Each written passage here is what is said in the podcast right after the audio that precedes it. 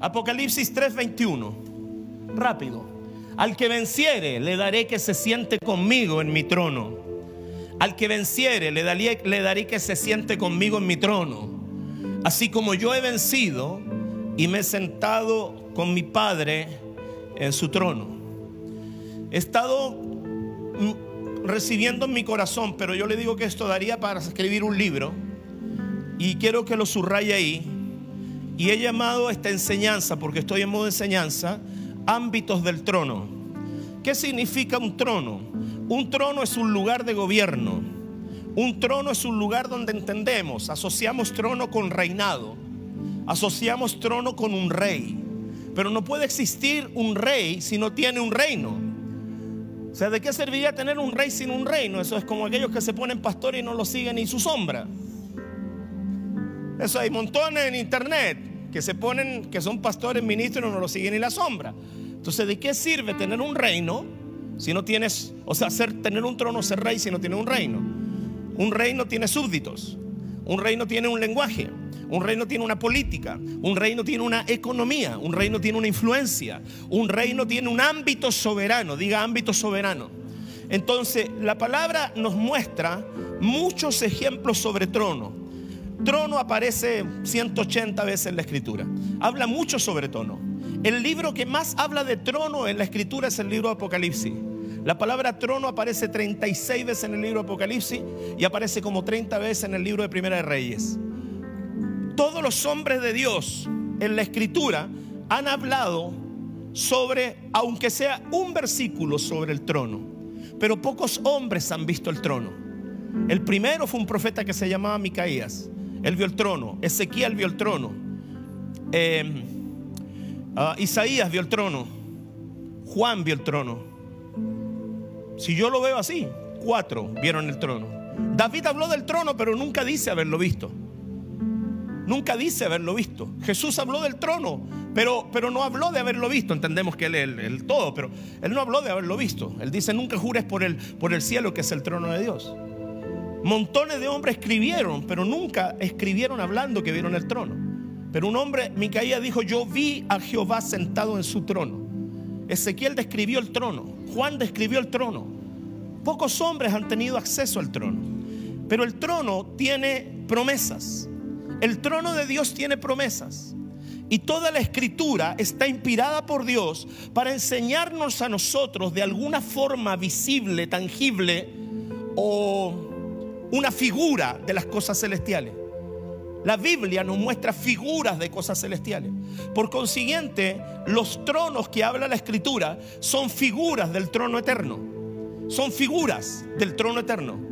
El trono es tan importante que hasta Satanás tiene uno. En el libro de Apocalipsis dice, tú que mora allí donde mora el trono de Satanás. Hasta Satanás tiene un trono. Es más, él siempre dijo, yo quiero tomar mi trono y ponerlo. Marcela, no te veo. Y quiero ponerlo. Por favor, apáguenme el aire. Ese que está ahí. Quiero poner mi trono en las alturas. Quiero poner mi trono en las alturas. Aún Satanás hablaba de que tenía un trono.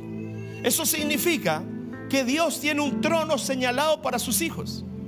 Digan gloria a Dios, me, me duele. Dios tiene un trono señalado para sus hijos. Cuando el apóstol Juan sube al cielo, él ve al trono del Padre rodeado por 24 tronos. 12 tronos que representaban las 12 tribus de Israel y 12 tronos que representaban los 12 apóstoles. Dios tiene un trono y aquí tiene una promesa de un trono. ¿Para quién? Para los que vamos a vencer. A un puro vencedor. Para los que vamos a vencer. Eso significa que cada vez que en tu vida tú vences algo, estás tomando posesión de ese trono. Cada vez que en tu vida tú vences algo, Dios está haciendo vida esa palabra en ti. En el trono se sientan los vencedores, no los perdedores. En el trono se sientan vencedores. Ahí dice, al que venciere, yo le daré que se siente conmigo en mi trono. Entonces el trono es una promesa para los vencedores. Ahora si la escritura dice al que venciere, eso significa que hay que pelearla. Uno, hay que pelearla. Tú no puedes vencer en algo que no peleas. Hay que pelearla. La vida hay que pelearla. La familia hay que pelearla. Los hijos hay que pelearlos. La economía hay que pelearla. La salud hay que pelearla. Todo en la vida hay que pelearlo. Todo. El hombre nace peleando desde el vientre, sale pateando, provoca rompimiento, trae puntos, se pare con dolor. Pelean. El hombre nace peleando y muere peleando porque no quiere morir. El hombre antes de morir pelea para no entregar la vida. La vida es una vida de peleas constantes. Yo sé que usted nunca ha tenido lucha, nunca ha tenido pelea. Usted es perfecto. Esto es para los pecadores que de repente nos toca enfrentar cosas. Entonces, el ámbito del trono, ¿qué nos enseña? Lo primero que quiero enseñarte se llama tronos firmes. Tronos firmes. Primera de Reyes 2.12. Y se sentó Salomón en el trono de David su padre. Y su reino fue firme en gran manera. La, la, primera garantía de firmeza de un trono te la da la paternidad. Te la da la paternidad. David se sentó en el trono, perdón, Salomón se sentó en el trono de David su padre y su reino fue firme. La paternidad es la primera llave para tener un trono estable, una victoria estable, una vida estable, una autoridad estable. La paternidad es la llave para heredar el trono. ¿Me estás siguiendo, no? Si tú te das cuenta en el primer texto que te hablé de Apocalipsis, dice, al que venciera le daré que se siente conmigo en mi trono, como yo me he sentado en el trono de mi Padre. No me hable de autoridad de trono sin paternidad. No me hable del que se hace su tronito por allá si no tiene paternidad. La paternidad espiritual es bíblicamente la llave para sentarte en el trono. Es la llave para poder mantenerte firme en el trono. Porque hay personas que se mantienen firmes en un liderazgo. Porque hay personas que se mantienen firmes en una asignación. Porque no están desconectados de la paternidad que les cedió el trono. La paternidad es la que te posiciona en el trono. La paternidad. Entonces cuando tú ves un ministerio creciente, una iglesia creciente, un reino de reyes y sacerdotes que va creciendo, un hermano que le está yendo bien, una iglesia que está creciendo, una casa de paz que está avanzando, es porque esa firmeza de, esa, de ese fruto tiene que ver con él. I can believe it. I can believe my wife. Tiene que ver. No tiene un abaniquito. Quiere que le compre una fábrica de abanico. Mira el clamor, aquí se le fue toda la Italia, se le fue no sé para dónde. Tiene que ver con la paternidad. Porque hay personas que sufren estando en una casa paterna cuando no deberían estar así? Porque no han logrado conectarse con la paternidad. La paternidad espiritual es una llave para firmarte. Pero díganme amén ustedes que sea gracias. La paternidad espiritual es una llave para afirmarte. La paternidad espiritual es un ámbito que te afirma en un trono donde el Padre ya entró. El Hijo nunca podrá llegar al lugar donde antes no entró su Padre. El Padre espiritual es el que nos abre el camino para que el Hijo se siente en ese lugar. Nosotros con mi esposa, por la gracia de Dios, en más de dos décadas de ministerio, hemos logrado atrapar cosas del trono de Dios. ¿Para qué? Para que nuestros hijos se sienten ahí. Cuando tú eres hijo, tú sabes que el trono que el Padre tiene es tu herencia. Cuando tú eres hijo espiritual, tú dices, este es mi padre, este es mi madre, este es mi casa. Lo que nosotros hemos obtenido te, te viene a ti por herencia. La paternidad espiritual es diferente a la paternidad natural. La paternidad natural es el medio por donde Dios te trajo. La paternidad natural es el medio por donde Dios te hizo, te hizo tangible, te materializó. Pero la paternidad espiritual es la que te desata la herencia. La gente está tan preocupada de establecer una paternidad biológica y natural y descuida una paternidad espiritual. ¿De qué sirve tener hijos doctos? Ah, me salió bonito esa palabra. Tener hijos doctos, tener hijos que carguen herencia económica si sus almas están destruidas. ¿De qué sirve tener una generación rica en billete si se están perdiendo las drogas, en el alcohol? ¿De qué sirve tener hijos educados, pero que están llenos de traumas. ¿De qué sirve tener una generación que naturalmente se vea exitosa, que cargue un lindo apellido, si no tiene una herencia espiritual? Mejor sentar a alguien que no tiene grandes éxitos naturales, pero que una paternidad espiritual lo ha podido afirmar en el trono lo primero que quiero que entienda usted, gracias a la Débora está entusiasmada. Lo primero que quiero que entienda usted, que los tronos firmes son aquellos que se manejan en paternidad. Por eso, aunque nos pase este mundo y el otro por encima, yo tengo un trono en los cielos, tengo un trono en la tierra. Está sentado allá en Miami mi Padre espiritual. Si yo estoy conectado a su trono, mi trono es un trono firme, mi trono es un trono estable. Cuando tú tienes casa de paternidad, tu trono será firme y estable en gran manera. La paternidad es, un, es, una, es una herencia. Ahora, ¿por qué? Está aprendiendo, ¿no? ¿Por qué los hijos pueden permanecer firmes en el trono del Padre? Interesante, ¿no? Les dije, estoy en modo de enseñanza. Uno está más perdidos que dan en el día de la madre, pero usted diga amén nomás. Usted, si escucha al del lado gritar amén, usted diga amén. Si escucha al del lado decir gloria a Dios, usted diga gloria a Dios. Porque por último le entra por, por regue. Por regue. Cuando uno jugaba las bolitas y regue. Claro. ¿Ok? ¿Por qué hijos se afirman en el trono? ¿Cuál es el pegamento? El pegamento para que un hijo se afirme en el trono de su padre. No solamente que el hijo esté conectado a un trono, sino que versículo 10. Dame el verso 10. Verso 10, es para arriba.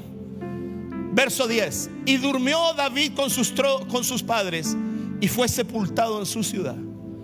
Diga conmigo, padres que mueren afirman hijos en el trono.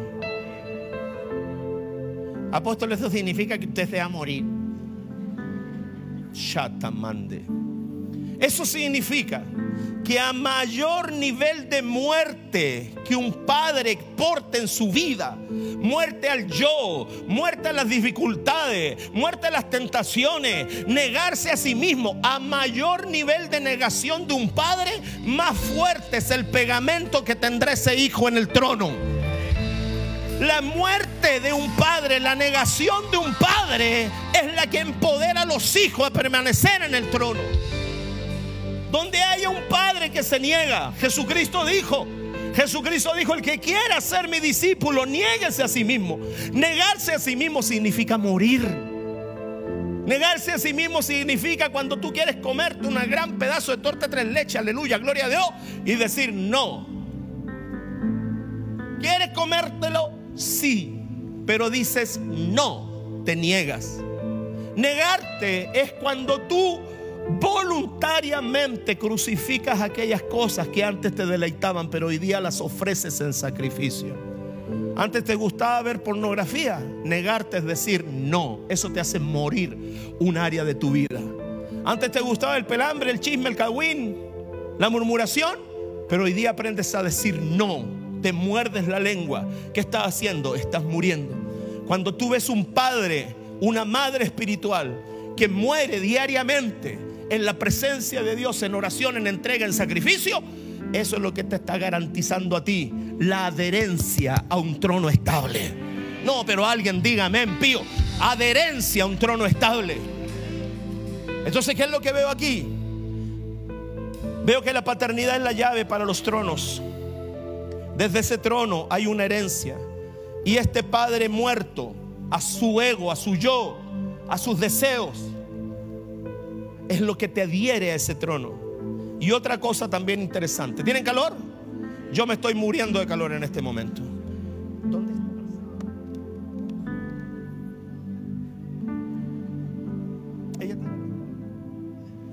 Primera de Reyes capítulo 2 versículo 47.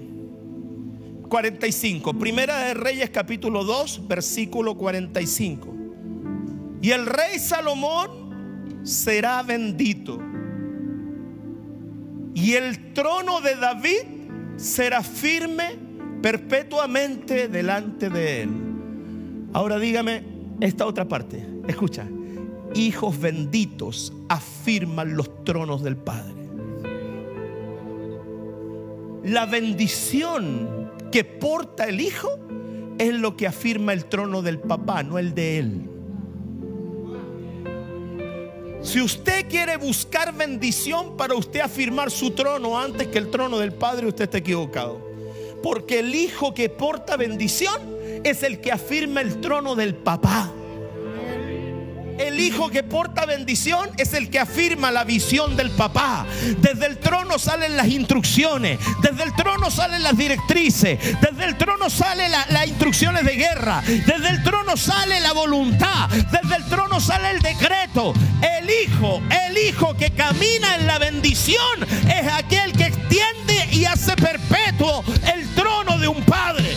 Por eso cuando usted camina en la bendición de Dios, en la bendición de su padre, Usted está haciendo que el trono de la paternidad sea firme, sea perpetuo. Alguien responda, sea continuo.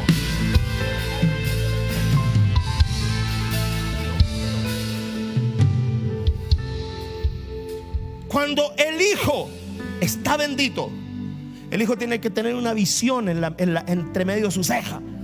Mi función como hijo bendito no es afirmar mi trono, es afirmar el trono de mi papá. Mi función como hijo bendito es afirmar el trono de mi Padre. Si yo he recibido la bendición, yo tengo que afirmar el trono de mi Padre. Si yo te ministré como y te bendije, tú tienes que afirmar el trono de tu Padre. Si yo recibí bendición, mi función es afirmar el trono de mi Padre. La muerte de un padre es la que te adhiere al trono. El trono de la paternidad es el que te afirma tu trono. Pero tu función es estar en, es, estar en la bendición del Padre para poder afirmar no tu trono, sino afirmar el trono del Padre. Si tú te das cuenta, Jesús dice, el que venciere se sienta conmigo y yo me siento en el trono de mi Padre. Están los tres en un mismo lugar. Estás tú, está Jesús y está el Padre en el mismo lugar. Un versículo que dejé para el final que estaba en Efesios capítulo 2, versículo 6. Dice, quien asimismo nos resucitó y nos hizo sentar en los lugares celestiales con Cristo Jesús. Efesios 2.6. Y juntamente con Él nos resucitó y asimismo nos hizo sentar en los lugares celestiales. Nos hizo sentar en un ámbito. ¿Sabes cuál es la estrategia más grande del diablo? Sacarte del lugar donde Cristo te sentó. ¿Sabes cuántos tronos vacíos hay en la atmósfera espiritual? Porque el diablo te logró sacar de ahí. Cuando el diablo logra sacar un hijo del trono, ya ganó. Porque Cristo murió y resucitó para juntamente con Él hacernos sentar en un trono en un ámbito diferente. Queridos, la iglesia no pelea por una victoria. La iglesia pelea desde una posición de victoria. La iglesia no pelea para ganar. La iglesia pelea porque ya ganó.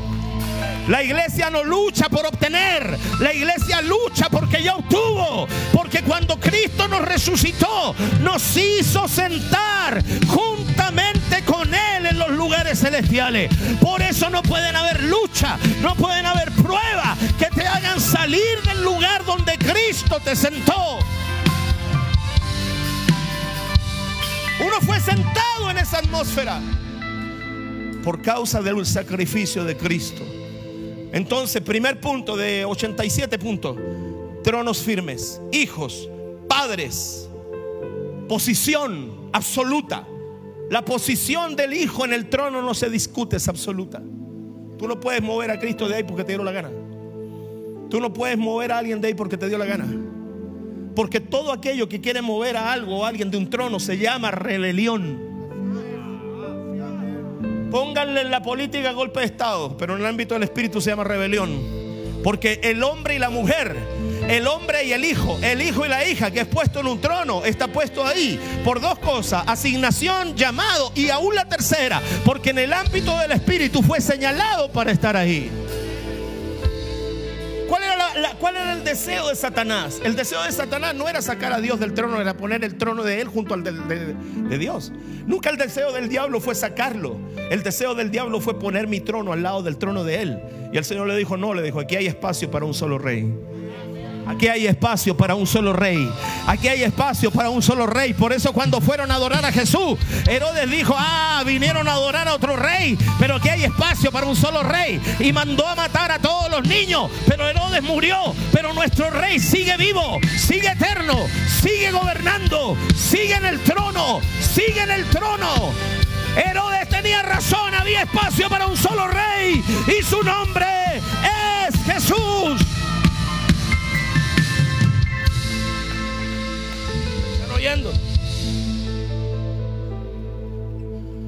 ¿Cuál debe ser la actitud primaria?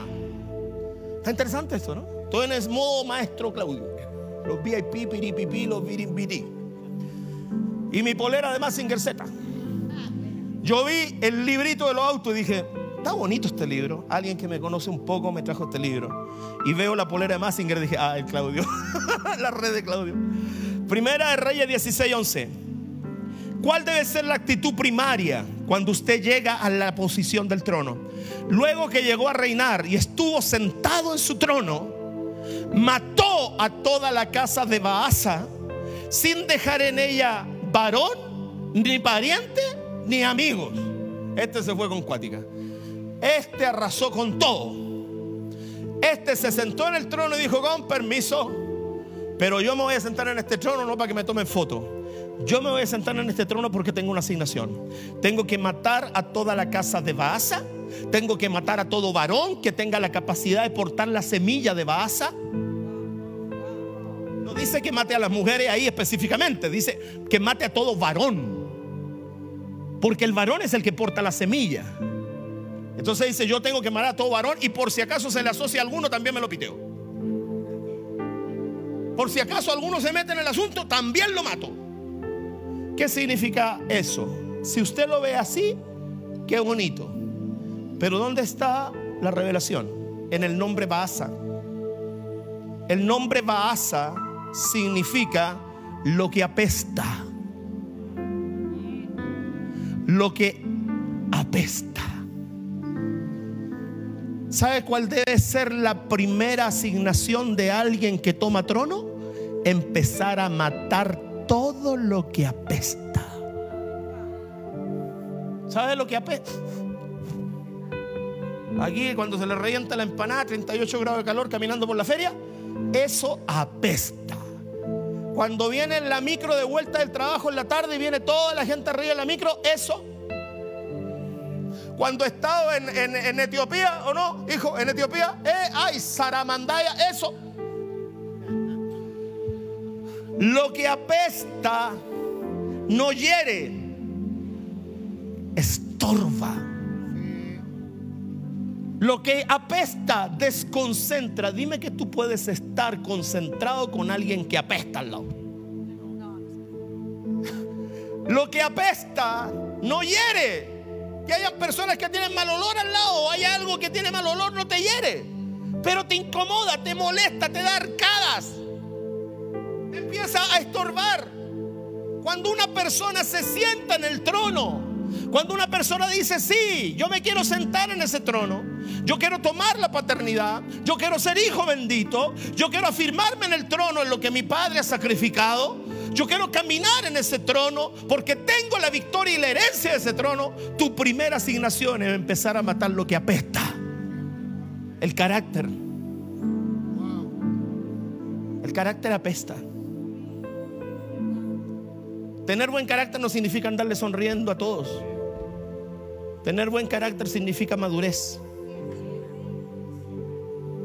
Tener buen carácter significa ser maduro. Tener buen carácter significa ser estable. Tener buen carácter significa ser tu sí sí y tu no no. Tener buen carácter significa ser una persona con templanza, no con tempanza. Templanza. La templanza es otra doctrina. Tener carácter quitar de nuestra vida lo que apesta. ¿Sabes por qué? Porque dice el libro de Eclesiastés, capítulo 7, si no me equivoco, verso 1 verso, o verso 2. Dice que las moscas muertas hacen heder y dan mal olor al perfume del perfumista. Así una pequeña locura al que es estimado como sabio y agradable. Una pequeña locura al que es estimado como sabio. Una vez lo dije predicando aquí. Mis discípulos me podrían aguantar un adulterio, pero no un mal carácter, que yo me enoje. Y mi esposa me dijo, sí, pues si la, la complica con el adulterio sería yo, no ellos. Hay personas que te pueden aguantar el pecado más grave, pero no te perdonan el carácter. Usted tiene que aprender, y yo tengo que aprender, que la posición de trono tiene que ver con entender que lo primero que debo hacer es matar lo que apesta. Esa inmadurez, esa niñería, esa, esa lengua perversa, esa mente descontrolada, es lo primero que tienes que hacer morir. Segundo, hacer morir todo lo que porta esa semilla. Y tercero, hacer morir todo lo que conectaste con eso. Me está oyendo, me sigue, está aquí, se murió, pío, me duele, amén. Ese es el problema. Por eso hubo reyes perversos que se sentaron en los tronos porque nunca mataron espiritualmente la porquería que llevan dentro. Yo te digo algo, los tronos a veces manifiestan porquerías de los corazones. Yo siempre he dicho esto, siempre lo he dicho y siempre lo voy a mantener y lo re que te contrafirmo. La única forma de ver un corazón humilde es darle algo a alguien y pruébalo después que se lo diste. Prueba el corazón dándole a una persona algo. Y pruébale si mantiene el mismo corazón después de que se lo diste. Ahí va a salir la verdad. Y la segunda forma, quítaselo. Quítale lo que le diste. Y ahí va a salir la verdad.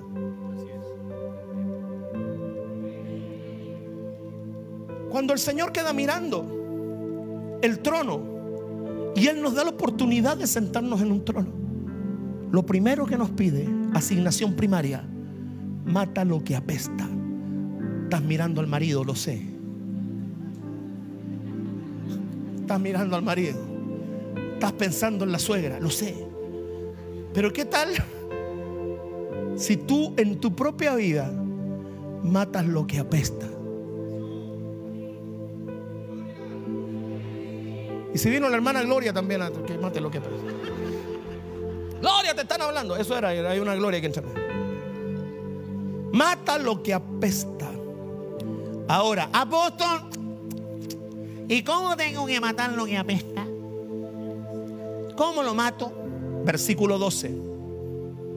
Así exterminó Simri a toda la casa de Baza conforme a la palabra. ¿Cómo se mata lo que apesta? Por la palabra. ¿Cómo se mata lo que apesta?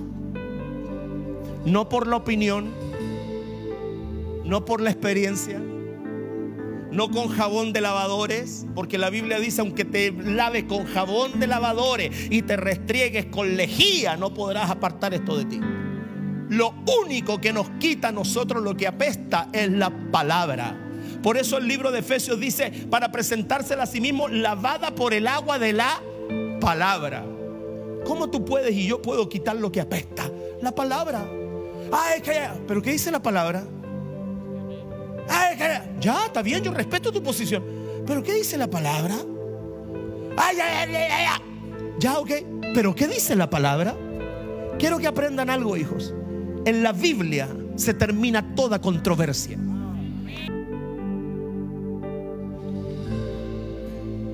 ¿Dónde se termina en la política toda controversia? Eh, ¿Usted?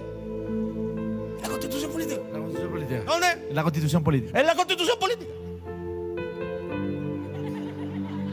¿Vos estudiaste a dónde? Allá en la Universidad de, de, de Cachiyuyo. Los reyes tienen gobiernos conforme a lo que dice su gobierno. Los estados tienen los países conforme a lo que dice la constitución. Pero nuestro reino tiene una sola una sola, una, una. A través de esa palabra. Por eso cuando usted quiera sentarse delante de alguien a defender su causa, venga con palabra, no con opiniones. Y si hay algo que su padre espiritual tiene, papito lindo, uh. Pero ¿sabe lo peor que yo encuentro en el cuerpo de Cristo? Usar la palabra contra nosotros mismos. Como dijo Simón Bolívar, Maldito el soldado que levantara el arma contra su propio pueblo. Y ahora sí, en una ribera del Arauca vibrador, soy hermano de la espuma, de la zarza de la rosa, soy hermano de la espuma, de la zarza de la rosa. No me la del sol. Y del sol. Anto, años, la, la, la, la, la, la, la. Hasta ahí no me la sé, pero se, se motivaron. Me gusta Job. Cuando Job, después de que le pasó este mundo y el otro por encima, pudo decir algo. La raíz del asunto está en mí.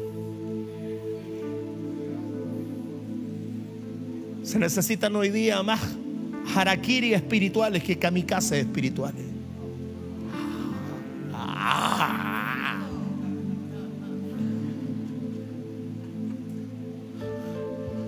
Diga conmigo, si estoy destinado al trono, mi asignación primaria es matar lo que apesta. Lo que apesta. Lo que apesta. Damaris, estuvo, ¿cuánto tiempo estuviste con, con tu esposo alcohólico? ¿De ¿Cuántos años? 35. 35 años con un hombre alcohólico. Cuando se termina esa relación, después de todo lo que ella hizo para poder hacer que ese hombre se volviera a Cristo, una de las palabras que el Señor te dijo y que te cambiaba tu ambiente, que ahora el aroma que ibas a oler iba a ser diferente. Cambiaba el ambiente. El alcohólico a veces dice, yo no le hago mal a nadie. Eso es lo que tú crees. Uno de los vicios más horribles y destructivos en la familia es el alcoholismo. Porque el alcoholismo es incierto. El alcoholismo es incierto. Hay alcohólicos violentos y hay pasivos. Hay alcohólicos choros y hay tranquilos. Hay alcohólicos graciosos. eh, Hay alcohólicos graciosos. Hay alcohólicos fiesteros. La PAME. Hay diferentes tipos de alcohólicos. Pero el alcoholismo destruye. El alcoholismo destruye familias. Cuando te sientes en un trono, comienza a matar lo que apesta. Apóstol, quizás yo no bebo. Quizás tú no eres alcohólico, no tuviste un vicio. Pero si miras para atrás tu generación, ¿te acuerdas lo que me pasó el otro día en Curacaví? Cuando quedo mirando a un muchacho, le digo, ¿quién en tu familia es alcohólico? Y me dice, uy, desde mi abuelo todos somos alcohólicos. Cuando te sientas en el trono, o Dios te conecta con el trono, es el momento para que empieces a matar lo que apesta. Ponga sus manos juntas y un aplauso a Dios. Ahora sí, ¿Qué era lo que apestaba en mi, línea generacional? En el trono que gobernaba mi línea sanguínea, el adulterio. ¿Qué era lo que apestaba? La- hijo, me subieron casi 3 mil seguidores en internet en 72 horas por el videíto de, lo- de los dinosaurios. Soy trending topic por el video de los dinosaurios. Y el minuto de fama de la Meli pasó de largo porque justo cerró su Instagram cuando me suben los, los- cuando me suben los seguidores y no tenía cómo etiquetarla. Así de quemadita. ¿Y sabe lo que me escribe la gente? Porque me han, me han compartido en más de 3.000 historias. ¿Sabe lo que me escribe la gente? Algo bueno debiste haber hecho con tus hijos. Y yo me río y digo, ja. Lo único bueno que yo hice con mis hijos fue cuando yo me senté en el trono y comencé a matar de mi vida lo que apestaba. Y comencé a matar de mi vida lo que apestaba. Dios tiene el poder de darte la fuerza para matar al Vasa que está en el trono de tu corazón. El rencor, la depresión, el pecado oculto, la mentira, la pobreza. Mata en tu vida lo que apesta para que el día de mañana seas alabado por los hombres. Mata lo que apesta. Interesante, ¿eh? Es lindo cuando Dios me baja cositas nuevas, ¿verdad? Pero yo 48 horas que no he pegado pestañas con todo esto. Ayer tuve que predicar, hoy día tengo que predicar, mañana todo. Bueno, fui llamado a eso. Tercero, hijos confirmados, usurpadores muertos. Chatamán de reba. ¿Cómo está esto, Carlito Rodríguez, para el próximo Manuel, para el próximo libro? Ah, está bueno, ¿no? Hijos confirmados, usurpadores muertos. Cuando David iba a soltar el trono, se le levantó un hijo. ¿No? Adonías. Se levantó uno que se llamaba Adonías. Y dijo, voy a usurpar el trono. Y se, se levanta, no solamente se levantan los, los, los Absalones, viejo, se levantan los Adonías. Y Adonías era un hijo de David. Y se levantó a usurpar el trono. Y fue tan grande la revuelta que hizo. Que la mamá de Salomón iba a preguntarle a David, ¿no dijiste que cuando tú entregar el trono, Salomón iba a reinar? Vino un profeta, ¿no dijiste que cuando tú entregar el trono, Salomón iba a reinar? Viene un, comandante de ejército, ¿no dijiste que cuando entregue el trono, Salomón iba a reinar? Sí, ¿y por qué Adonías está haciendo correr 50 delante de él diciendo que él ahora es el rey de Israel? Adonías fue más violento que Absalón. ¿Conocía a ese rey? Adonías, a ese hijo, fue más violento que Absalón. Porque Absalón se demoró dos años. Adonías fue de la noche a la mañana. Adonías, Adonías intentó usurpar el trono. Pero mira lo que dice Primera de Reyes 2.24. Ahora pues vive Jehová, quien me ha confirmado y me ha puesto sobre el trono de David mi padre, y quien me ha hecho casa, como me había dicho, que Adonías morirá hoy. ¿Qué significa la palabra confirmar? Significa establecer, asegurar y prosperar. Un hijo establecido, asegurado y, prosperado empieza desde ese mismo día a matar a Adonías. ¿Quién es Adonías? El que de la noche a la mañana quiso usurpar el trono. Absalón fueron dos años, Adonías fue de un rato a otro. Y mira lo que pasa con Adonías. Adonías significa Jehová construirá. Pero el diablo que todo lo embarra, en el griego, ocupó el nombre Adonías por Adonis. Y Adonis era un dios. Y Adonis era el dios del culto a la belleza. Por eso dicen, este hombre es un Adonis. Chata, mamá. Diente picado, guata suelta, pero Adonis. Este tipo es un Adonis. Este es una Adonis viene de ahí. Culto a la belleza y en el griego se le decía a los jóvenes extremadamente bellos. Decían, este es un Adonis, de ahí viene. De la raíz del nombre Adonías. Adonis era un dios griego que tiene que ver con belleza, con imagen. Tiene que ver con vanidad. Escucha, los primeros usurpadores de los tronos son los vanidosos.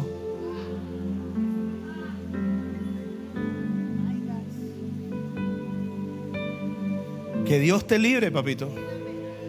Que Dios te libre. Que Dios, ¿cuánto te trabajé yo a ti la vanidad, hombre? Hasta que te quedaste pelado tanto que te impuse mano. Este se peinaba como Johnny Bravo, así mejor que yo. Así un joro pusaba. Y le traté y le traté la vanidad. Era una de las cosas con las cuales él lidiaba. Y él mismo lo puede contar en el testimonio. Bueno, si lo maquillamos algo para que se vea más bonito, le ponemos pelo. Y él lidiaba con la vanidad, lidiaba, lidiaba. Y sabe, yo le tenía que poner freno, le tenía que, viendo cómo Dios lo usaba, viendo la gracia de Dios sobre él, viendo cómo sus profecías eran certeras, viendo cómo él me profetizó hasta un premio, hasta un premio Nobel. El tema es que me río hoy día, pero cuando lo reciba, mira, Aníbal, y se cumplió. ¿Sabe por qué? Porque él me ha profetizado profecías con cinco años de anticipación que se han cumplido. Profecías más locas que yo he recibido en mi manto, me las ha soltado Él. Pero ¿dónde yo tuve que procesarlo a Él? En el Adonis. Hasta que un día Él mismo me ayudó a matar el Adonis. ¿Está entendiéndolo? Y cuando él logró matar el Adonis a través de mi espada, le entregué el trono.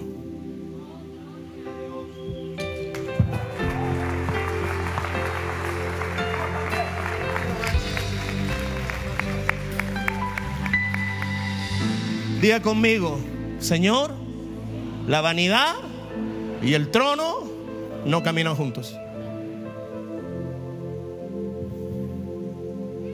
Adonis era el usurpador, pero un hijo afirmado, validado, prosperado, consolidado sobre el trono, ese día determinó matar a Adonis. ¿Quieres trono? Mata a Adonis. ¿Quieres que te usen? Mata a Adonis. ¿Quieres liderazgo? Mata a Adonis. Porque si no matas a Adonis, tu trono es cualquier cosa. Tu trono es un lugar para lucirte, no para gobernar como el rey gobierna. Me está siguiendo, no me está, está aquí y se murió.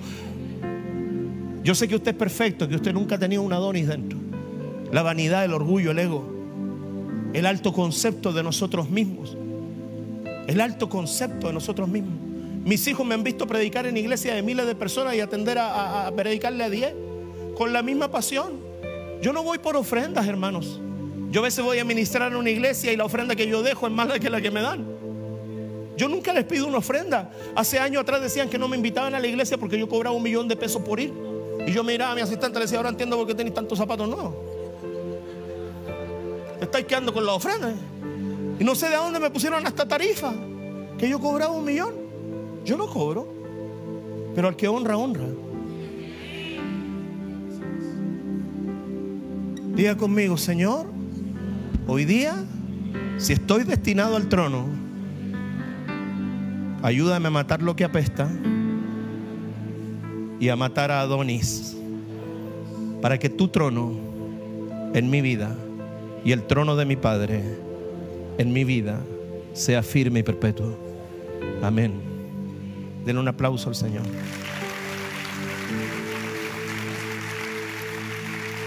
Está aprendiendo, ¿no? Por eso hay algunos que, que no, usted no puede arrebatar el trono antes de tiempo. Yo siempre digo esto, pastor. Siempre digo esto. Y tú, Damaris, que me conoces hace tantos años. Si nosotros hubiésemos tenido todo esto hace 10 años atrás, yo mismo lo he hecho perder. Yo mismo la embarro. Yo mismo la pudro. Si no hubiesen dado todo esto que Dios ha confiado en nuestra mano hace 10 años atrás, yo mismo la he hecho perder. ¿Ah? Mi esposa tendría más cirugías que... Porque ahora le dicen, ay, que tiene cirugía, que tiene cirugía. Ay, que se hizo cirugía, que se hizo cirugía. Siéntese un día con ella y pregúntele que tiene en la piel antes de andar hociconeando, perdóneme. Siéntese con ella y pregúntele que tiene en la piel antes de andar hociconeando, perdóneme. Perdóneme la palabra tan dura que le estoy diciendo. Siéntese y pregunte cómo en las noches a veces no puede dormir rascándose la piel. Antes de andar diciendo, ¿qué se habrá hecho una cirugía? ¿Se hizo peeling? ¿Se habrá hecho esto y esto otro? ¿Por qué tiene más estirado aquí, más estirado allá? Venga y pregunte. 14 años con una enfermedad autoinmune llamada dermatomiositis, donde la piel se le cae a pedazos. Se tiene que andar tapando los pelones de la cabeza. Por eso usa yoki.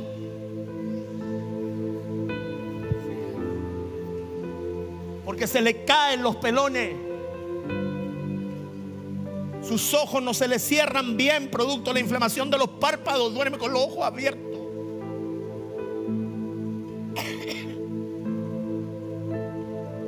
Es tan fácil hacer esto. Pero yo te digo algo, nunca se te olvide que cuando tú haces esto, hay cuatro dedos apuntándote a ti mismo.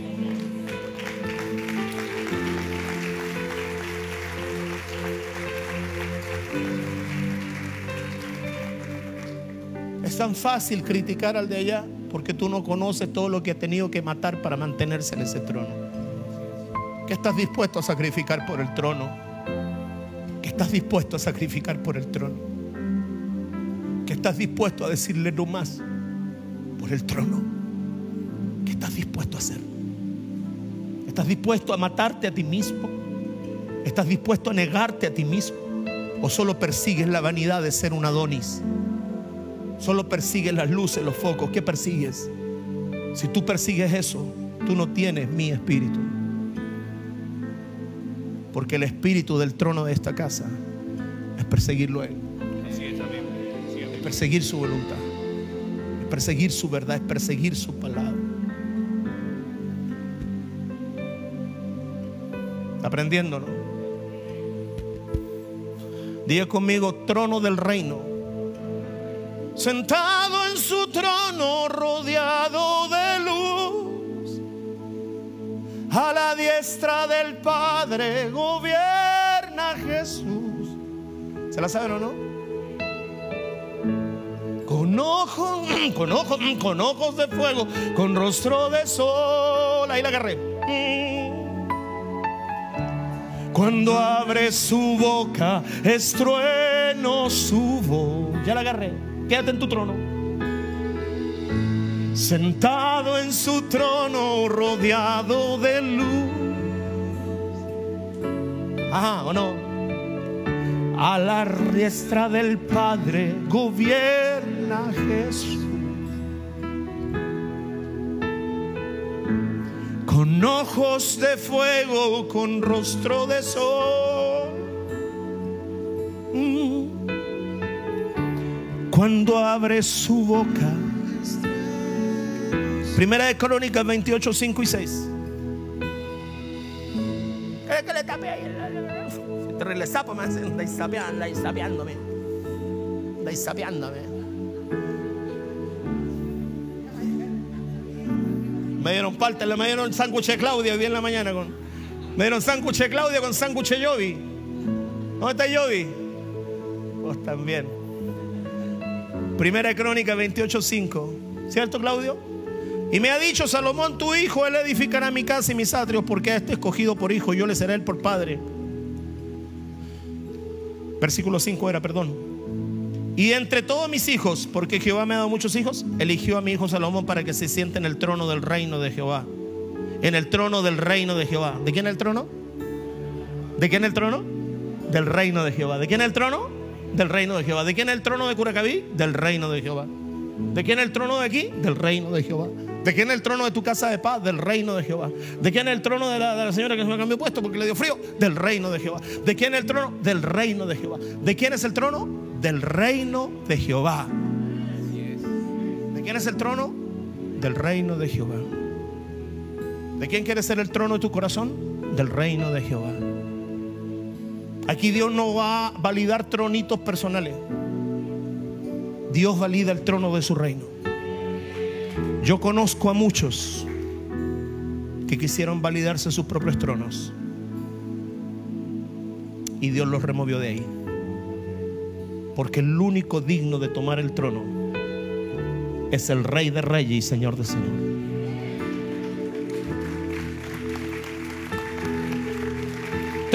Reino, hijos escogidos, hijos que edifican, hijos que están en el trono, que siempre su pensamiento es edificar casa para Él. Usted no me diga que usted está en el trono del reino si usted no piensa en edificar el reino de Dios. Usted no me diga que usted no piensa en edificar el reino si usted está en el trono. Las agendas cuando yo viajo a alguna iglesia de mis hijos me la armo solo. Cuando me invitan a algún lugar me dicen quiero que llegue el viernes y ministre un rato. Y digo, no, yo quiero ministrar el jueves el liderazgo, el viernes dos, dos y el sábado tres y el domingo te ministro el culto y me vengo el domingo en la noche. Si tienes reunión en la noche, te ministro en la noche. Si no tienes un amigo tuyo que tenga, yo voy a ministrar y me vengo el lunes reventado a hacer casa de oración. Me vengo reventado. No me dejen en un hotel. Él ha viajado conmigo. Axel ha viajado conmigo, Aparicio ha viajado conmigo, tengo que despertarlo en los Han viajado conmigo. ¿Sabes de dónde salió la tonterita que me dijiste ayer? ¿Quieres que te diga de dónde salió? Salió de lo que estaban ofreciendo en el shopping. ¿Te acuerdas lo que estaban ofreciendo en el shopping en Panamá? De ahí salió. Qué mala interpretación le dieron a eso. De ahí salió, que fue chiste de todos nosotros. En el shopping en Panamá te ofrecían servicios sexuales Tú entrabas al shopping y había una chica ofreciéndote, venga, pase, está cansado, venga, para que duerma mejor hoy día. Y te ofrecen servicios sexuales en un shopping. Eso fue. Y de ahí salió. Y lo que dijeron en tu contra no es cierto. Si tú estás sentado en el trono, edifica el trono de Jehová. ¿Qué está haciendo apóstol hoy día? Afirmando el trono de él y de esta casa y el tuyo. Denle un aplauso a Dios. Estoy terminando. Cherra. ¿Cómo te fue la playa? Bien, hiciste asado, ¿no? Me trajiste un pedacito de pollito o algo. Fuiste a puro a trabajar. ¿O no? ¿O no, Basti? Vos sois la única Basti buena que yo conozco. Por la otra Basti la depusieron del trono. Es que ya te liberé. La liberamos a la Basti, ¿no? Le damos otra liberadita, amor. Peguémosle otra liberadita. Primera de Crónica 29, 23. Diga conmigo, trono del Padre, trono del Hijo, trono de Dios, trono del reino, y todos los tronos que le he hablado, pero le quiero hablar de este otro trono y aquí hay algunos que le va a dar ataque. Trono de prosperidad. Se le ocurre a una señora en internet verme un Reels. Ah, ¿cómo se dice? Un Reels. Donde salgo con esta cadena de oro hacia afuera. ¿Cuántos años me regalaste de este amor? ¿Cuántos años? Más de 15 deben ser. ¿En cuántas cuotas la pagaste? Todavía no estoy pagando.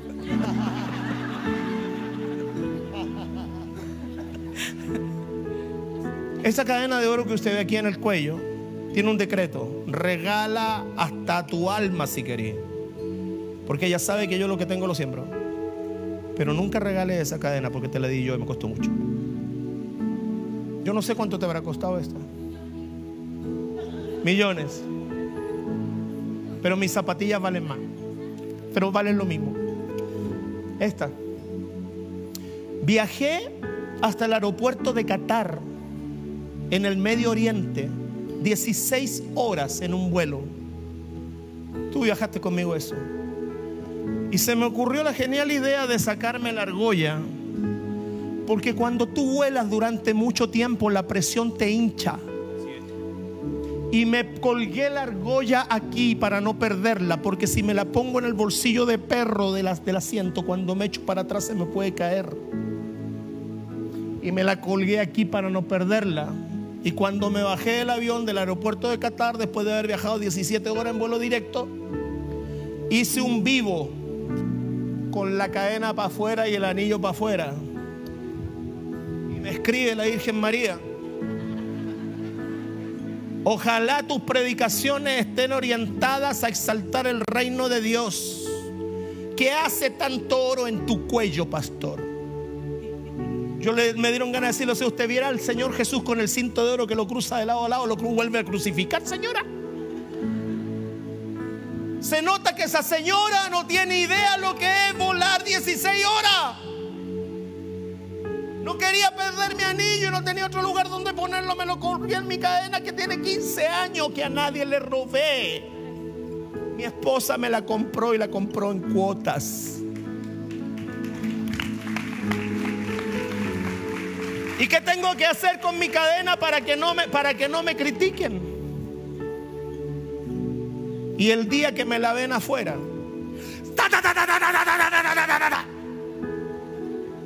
como que te hubiesen ayudado, ayudado a pagar una sola cuota. El primer anillo de cobertura que tuve es este. Este me lo regalaron. Un hombre de negocio de la iglesia en ese tiempo. Él solito puso 500 mil pesos para mi anillo. Y me lo regalaron y lo compré con ofrendas que me dieron para poder comprarlo.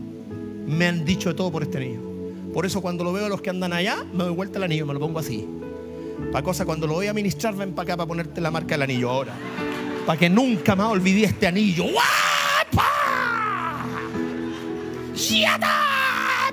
Y te dejo la marca. ¡Yapa! Pero ¿sabes lo que hago? Cuando te voy a ministrar, me saco los anillos y le pongo perfume a mis manos. Cuando tú estás sentado en el trono, la prosperidad va a ser un sello sobre tu vida que no podrás negar. pide disculpas por cualquier cosa, menos porque Dios te prospere. Menos porque Dios te prospere. ¿Tenéis más fotos? Sube más fotos de tu viaje. Disfruta la vida. El libro te dice, disfruta la vida con la mujer que ama. Come, bebe y disfruta la vida con la mujer que ama, porque esto también es don de Dios. ¿Qué es lo que dice? Y se sentó Salomón por rey en el trono de Jehová, en el lugar de David su padre. Se sentó Salomón por rey en el trono de Jehová. ¿De quién era el trono? De Jehová. ¿Quién se sentó ahí? David. ¿Quién se sentó después? Salomón. El trono es de Dios, pero se lo comparte hombres. El trono es de Dios, pero se lo comparte a hombres. El trono es de Dios, pero se lo comparte a hombres. ¿Sabes cómo llamó a David? Dice, he hallado a David varón conforme a mi corazón. El que hará todo lo que yo quiero. He hallado a David varón conforme a mi corazón. ¿Y sabes cómo murió David? Lleno de riquezas. Porque es imposible que Dios te siente en su trono que le tengáis que poner una tapita de bebida abajo para que no se te caiga para el lado. Es imposible. Por eso no me digas que tú quieres sentarte en el trono sin que Dios te prospere. Dios te va a prosperar con sabiduría, con gracia. Dios te va a prosperar con riqueza. ¿Por qué, hija, en un mes pasaste de cuatro cajas a todo lo que tienes hoy día? Porque estás sentada en el trono. De cuatro cajas a un comedor, todo porque estás sentada en el trono. Tú no puedes evitar que te venga la bendición cuando te sientes. ¿Y por qué entonces no me viene? Fíjate dónde estáis sentados. Fíjate si mataste a Baasa. Fíjate si sacaste lo que apesta. Fíjate si pusiste la vida en orden. Fíjate, porque te garantizo que cuando estás en el trono, sacas lo que apesta, sacas todo, sacas la vanidad, sacas el, sacas todo aquello. El Señor empezará a confiarte su trono, a confiártelo a ti, a confiárselo a tus hijos, a confiarlo a tu generación. Y dice, y será, y fue prosperado, y fue prosperado, y fue uno, dos, tres, y fue prosperado, y fue prosperado. Por eso la virtud de Dios cuando toma un menesteroso es sacarlo del polvo y sentarlo en silla de príncipe y sentarlo en silla de gobierno.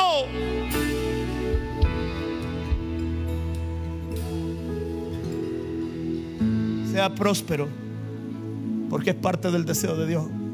¿Y por qué yo no veo todavía la bendición y la prosperidad? Analízate. Quizás tenía un, un basa que todavía está tirando perfume Analízate, quizás todavía hay algo en tu corazón que Dios no, no, puede soltártelo, porque Dios nunca te soltará aquello que te va a destruir. Dios nunca te soltará aquellas cosas que pueden corromper tu corazón, aunque las tenga para ti. Dios nunca las va a soltar, porque Dios quiere que permanezcas en el trono, no por lo que Él te da, sino por quien Él es.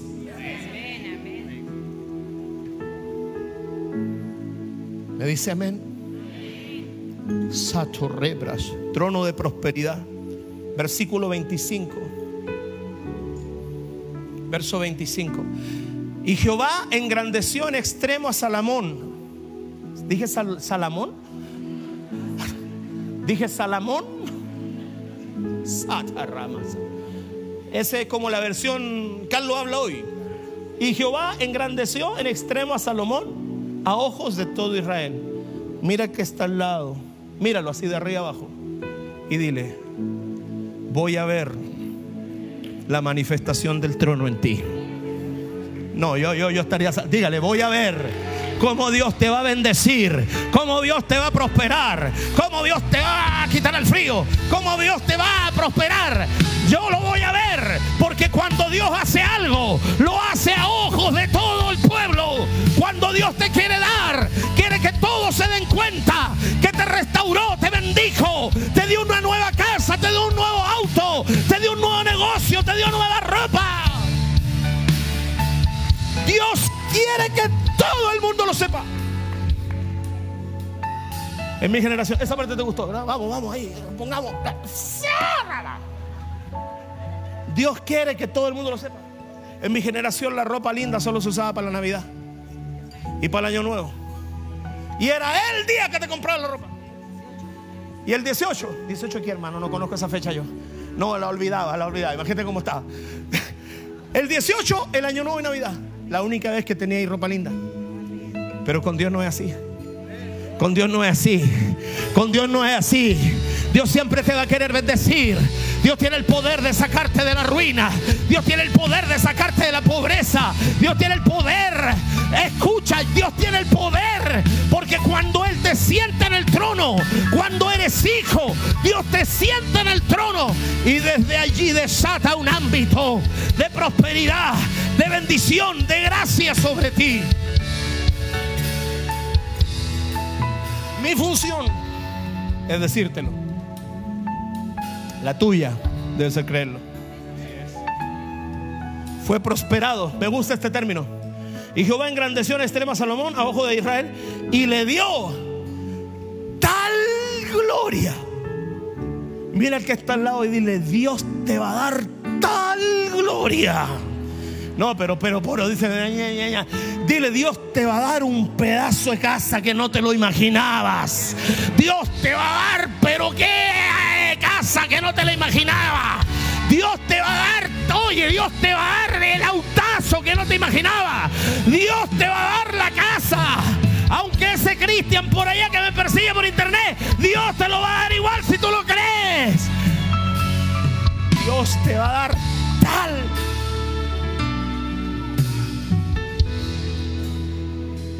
tal manera amó Dios.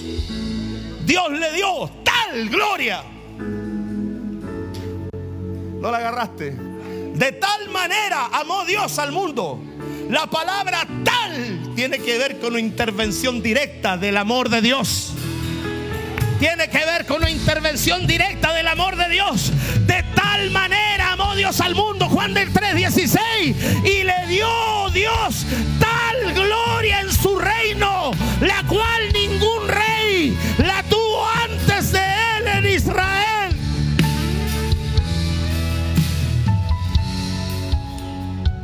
Prepárame 100 mil pesos, rápido. Dame agua.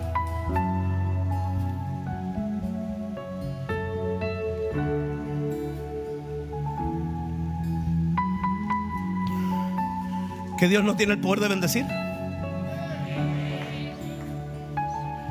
¿Dónde está la llave? ¿Te la enseño? Nunca pongas tu confianza en ti ni en la riqueza. Nunca. Pon tu confianza en Dios. Uno, dos, tres. Pon tu confianza en Dios. Pon tu confianza en Dios. Pon tu confianza. Nunca pongas tu confianza en ti. Y nunca pongas tu confianza en las riquezas que son inciertas. Pon tu confianza en Dios.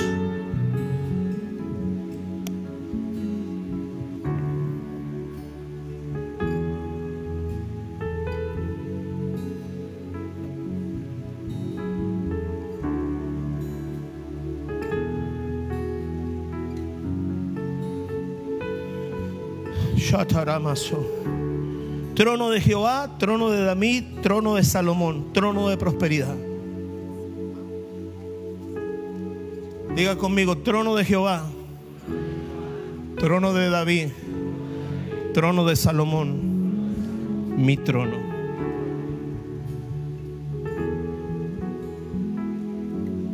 ¿Ya se murió? ¿No le gustó? ¿Termino ahí?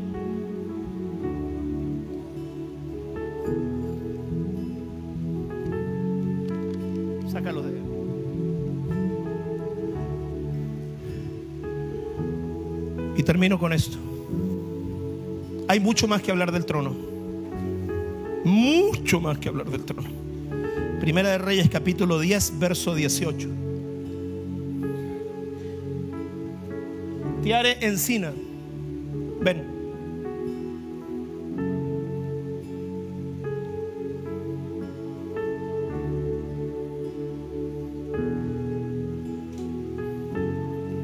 Una de las, de las cosas que, de la gracia que Dios me ha dado, tiene que ver con bendición, prosperidad y tiene que ver con activar cosas.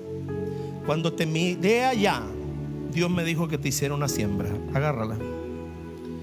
Y Dios a través de esto te quiere mostrar a ti que Él tiene cuidado de ti. Aquí hay 500 personas y Dios me dijo darle una semilla a ella. Porque Dios ha visto todo tu esfuerzo en servirla, con debilidades, con cosas que te ha costado. Y el Señor me dice que te diga, sigue manteniendo tu afecto en mí porque yo no te defraudaré. Yo no te defraudaré. El Señor me dice que te diga, Tiare, que Él tiene propósitos muy bellos contigo, muy importantes contigo, que tú muchas veces has sentido que tienes que enterrar sueños, ideas y propósitos que sienten tu corazoncito.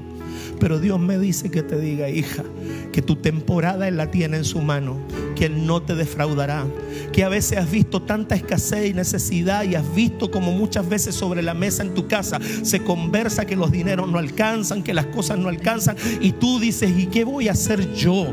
Dios te dice, yo soy tu padre, yo soy tu proveedor, yo soy aquel que te voy a financiar.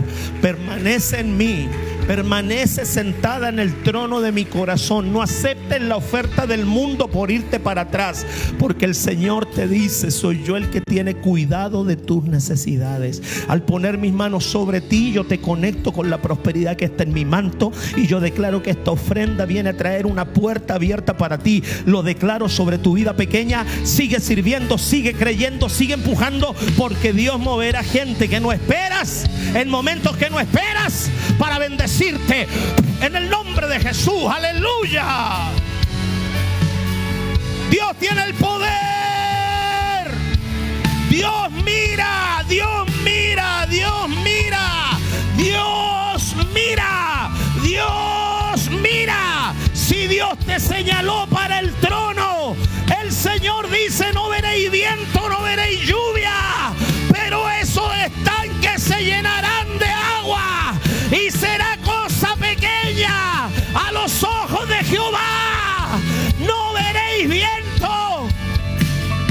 Es un de repente. Cuando no lo esperas, ponte de pie. Cuando no lo esperas.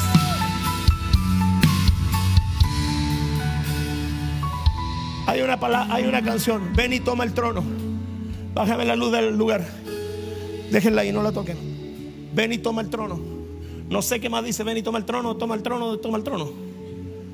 Quiero terminar con esto. Hay mucho más que hablar del trono. Trono de adoración, trono de asignación, trono espiritual, trono, trono donde arden los espíritus. Trono de los siete espíritus. Trono donde arden los espíritus. ¿Cómo me conecto con el trono? ¿Cómo entro a la dimensión del trono? ¿Qué se oye alrededor del trono? ¿Qué son los relámpagos? ¿Qué son los relámpagos? Dice la escritura que del trono salen relámpagos. El relámpago es diferente al rayo. Es diferente. ¿De dónde salen los truenos? Todavía hay un debate científico. ¿De dónde salen verdaderamente? Dicen que son el choque de la nube, pero no son. Ayer leí Isaías 66.1. Lo último que Dios le dijo a Isaías fue esto. El trono, el cielo, es mi trono. Y se me destapó la mollera.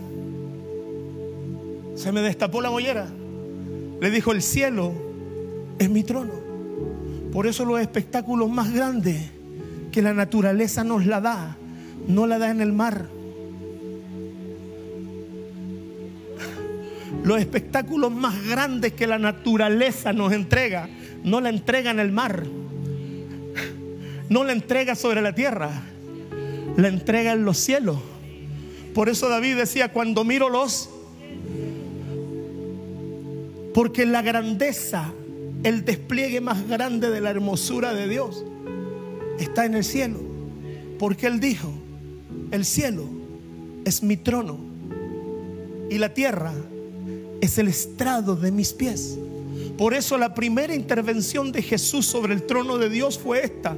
No jures por el cielo porque es el trono de Dios. Y no ha pasado toda la vida por encima. Pero cuando tú miras el cielo, lo que tú estás mirando es el trono.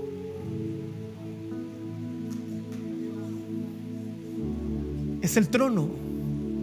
Por eso tiene color. Por eso cambia de color. Por eso tiene nubes Porque la escritura dice que nube lo envolvió y nube lo escondió. Por eso tiene rayos, porque dice que del trono salen rayos, salen truenos, salen voces. Por eso tiene agua, porque dice que delante del trono hay un río que suelta aguas. Por eso en la antigüedad hay textos que dice que del cielo cayó fuego, porque delante del trono hay un río que se llama el río de fuego. Por eso desde el trono, desde el cielo se ve tanta cosa y dice cuando veas la potencia de los cielos teniendo estremecida, todo tiene que ver con el cielo. Por eso la escritura dice que las nubes son el borde de sus caminos, porque todo tiene que ver con el cielo. Por eso cuando le decía a Moisés, levanta tu, tu mano hacia el cielo, le decía, levanta tu mano al trono. ¿Qué es el trono? Y con esto cierro. Libro de Primera de Reyes, capítulo 10, verso 18. Rapidito, termino. Hizo también el rey un gran trono de marfil. ¿De qué te sirve un trono de marfil que no se puede saber que es de marfil porque te lo cubrieron de oro? O sea, o si lo querís de marfil, déjalo de marfil para que todos te lo vean. Pero el rey se levantó, qué pedazo de trono de marfil. El marfil es durísimo, pero muy suave. El marfil no es poroso, es como la seda de suave. Un kilo de marfil puede costar 50 mil euros en polvo. El marfil en polvo es más caro que la cocaína. Te salvaste, no andarías matando elefantes o por allá. Pero él toma el trono de marfil suave pero sólido. Escucha la voz del Espíritu. Suave pero sólido. Pesado como ninguno, pero cubierto de oro. Cubierto, si ya el trono en sí mismo era lo tremendo, te lo cubrió de oro. Pero mira lo que tenía el trono, me encanta este texto. A pesar de ser grande, a pesar de estar cubierto de oro, a pesar de ser imponente, a pesar de ser el más grande trono que jamás se construyó, versículo 19, seis gradas tenía el trono y la parte alta era redonda por el respaldo y a uno y otro lado tenía brazos. Ay, este texto me mató. Porque a pesar de ser tan grande e imponente, tiene brazos. Yo sé que usted está pensando en los brazos para apoyar los brazos, pero yo la miro desde la otra perspectiva. Ahí dice brazos. Por eso la escritura dice, acercaos confiadamente al trono de la gracia. Porque a pesar de ser un trono tan alto, tan sublime, tiene brazos. No hablo naturalmente de los brazos para apoyarse. Hablo de que ese trono tan grande y tan sublime y tan enorme y tan bello y tan lleno de gloria es un trono que tiene la capacidad de extender los brazos. ¿Y dónde están los brazos? Los brazos están cerca del asiento al que venciere. Yo lo traeré a mi trono donde yo estoy sentado con mi Padre y Él se sentará conmigo. Porque es un trono abierto para alcanzar favor, gracia, misericordia, consuelo, poder, riqueza. Pero a pesar de ser tan sublime, tiene una naturaleza humana, tiene brazos. Y una de las cosas que más necesitamos nosotros son los brazos de ese trono. Los brazos de ese trono son los que levantan. El asiento de ese trono el que te hace descansar. Los brazos del trono son los que abrazan. Los brazos del trono son los que acercan. Aquí hay personas que quizás nunca se han acercado, bájame la luz un poco, nunca se han acercado los brazos de ese trono. No busquen la prosperidad, busquen los brazos. No busquen la fuerza, busquen los brazos. No busquen usurpar el trono, busquen los brazos. No busca, los brazos. Los brazos del trono habla de la cercanía que Dios quiere tener con nosotros y con su trono.